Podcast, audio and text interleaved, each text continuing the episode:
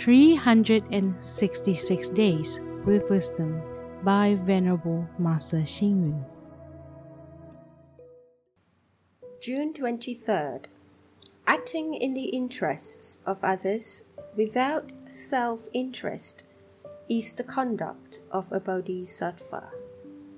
Acting in the interests of others before one's self interest is the act of a sage.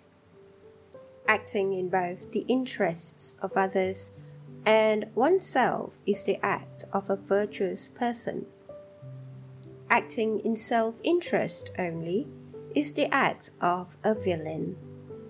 If there is only one crab in a bamboo basket, the lid must be closed tightly, otherwise, the crab will crawl up along the edge and escape.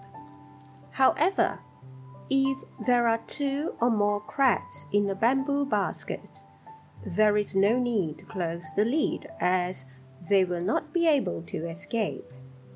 For as soon as one of the crabs try to escape by crawling towards the opening, the other crab will do its best to push it down in an attempt to fight its own way out. In the end, none of the crabs will succeed in escaping. In the modern world, it is a society of oneness and coexistence. However, people today often focus on their own existence and pursue individual benefits.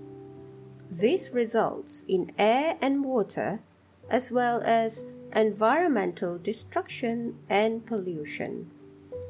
If everyone could embrace the concept of community, having the ethic of loving oneself as well as others and caring for the society, then such conduct would benefit self as well as others. Confucius once said, Don't harm others in order to live. Be ready to sacrifice for the benefit of all. The ancients regarded moral values as more important than their lives. To them, a person who is selfless and willing to sacrifice is a noble and virtuous person. Lao Tzu also said, The more one serves others, the more one possesses.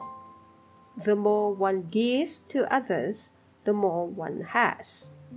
If we can give to the public and are willing to contribute, to serve, to sacrifice, and help others, then we will definitely receive endless rewards. Conversely, the mean and selfish people or those who are constantly jealous of others will not have a good ending. We should use this as a reminder. Read reflect, and act.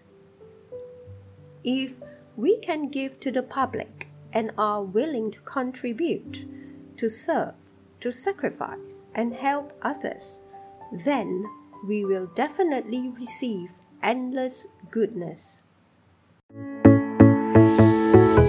Please tune in, same time tomorrow as we meet on air.